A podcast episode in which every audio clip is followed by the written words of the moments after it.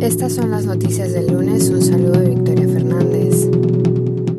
El Alto Comisionado para los Derechos Humanos inauguró este lunes un evento para conmemorar el 75 aniversario de la adopción de la Declaración Universal, donde hizo un llamamiento a superar la polarización y a trabajar unidos. Volker Turk declaró que junto a los avances que han transformado muchas de las sociedades en los últimos 75 años, también se han producido numerosos fracasos en la defensa de los derechos humanos, haciendo referencia a la guerra, el hambre, la discriminación, la represión y a las amenazas a las garantías fundamentales generadas por el cambio climático, la contaminación y la pérdida de biodiversidad. Turk declaró que son retos profundos que se derivan del incumplimiento de los derechos humanos. Señaló que en un momento de tan poca solidaridad y de tantas visiones divisorias y miopes, el acto de conmemoración es una llamada a superar la polarización y a trabajar juntos con valentía y principios para resolver los enormes retos a los que nos enfrentamos. El alto comisionado instó además a recuperar el espíritu que llevó a los Estados miembros a adoptar la Declaración Universal y a basar las decisiones locales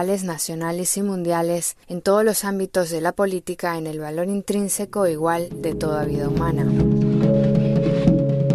Coordinador de ayuda de emergencia de las Naciones Unidas, Martin Griffith, reiteró este lunes su profunda preocupación por la población de Gaza, en medio de informes sobre intensos combates entre las fuerzas israelíes y grupos armados palestinos en la ciudad de Gaza y Jabalia y en Han Yunis, en el sur, mientras continúan los bombardeos israelíes sobre el territorio palestino. Según la última actualización sobre la emergencia de la Oficina de Coordinación de Ayuda Humanitaria, decenas de miles de personas con necesidades de alimentos, agua, refugio, salud y protección esperaron durante horas alrededor de los centros de distribución de ayuda en Rafah, en el sur del enclave. Indicaron también que la falta de saneamiento adecuado ha provocado la defecación al aire libre generalizada, lo que aumenta el temor a la propagación de enfermedades. La agencia señaló que la capacidad de la ONU para recibir la ayuda que entrega de fuera se ha visto considerablemente mermada en los últimos días debido a varios factores, entre ellos la escasez de camiones dentro de Gaza, los apagones en las telecomunicaciones y el creciente número de personal que no ha podido desplazarse al paso fronterizo de Rafah debido a la intensidad de las hostilidades. El acceso humanitario a la zona del norte de Wadi Gaza sigue muy limitado. Además, durante el fin de semana, múltiples instalaciones y personal sanitario fueron atacados en toda la franja. Según las autoridades sanitarias gazatíes, desde el comienzo de los combates han muerto en el enclave unas 18.000 personas, de las cuales el 70% son mujeres y niños, y más de 49.000 han resultado heridas.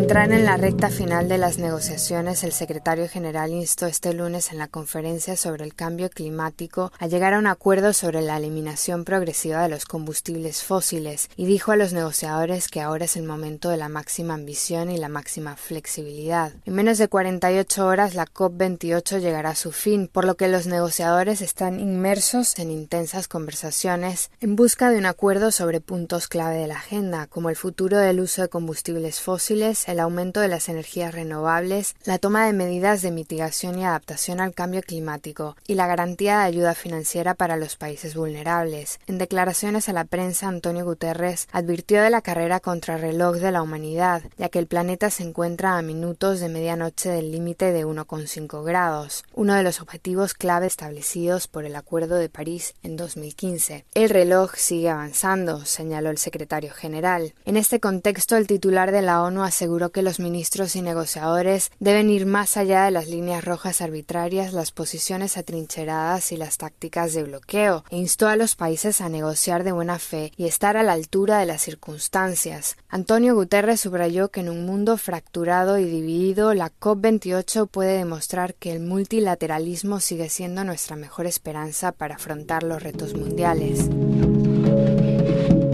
Las Naciones Unidas llamaron este lunes a los donantes internacionales a reunir 46.600 millones de dólares para brindar asistencia humanitaria a más de 180 millones de personas a lo largo de 2024. El organismo señaló que en 2023 el 20% de los niños viven en zonas de conflicto ha oído de ellas. Unos 258 millones de personas se enfrentan al hambre aguda y el número de desplazados se ha duplicado en 10 años. Por si fuera poco, los brotes de enfermedades causan muertes evitables en todos los rincones del mundo. En suma, la ONU explicó en su llamamiento que los conflictos armados, la emergencia climática y las economías en colapso están cobrando un precio devastador en las comunidades más vulnerables de todos los continentes. El coordinador de la Oficina de Asuntos Humanitarios advirtió que si no se lleva más ayuda a la población necesitada en 2024, la gente lo pagará con su vida. Este año han recibido asistencia vital 128 millones de personas, un número que no llega a dos tercios de la población que la agencia humanitaria planeaba asistir en 2023. La falta de financiamiento obligó a recortar las proyecciones y dejó sin ayuda vital a millones de seres humanos que viven en situaciones extremas. Hasta aquí las noticias del día. Un saludo de Victoria Fernández.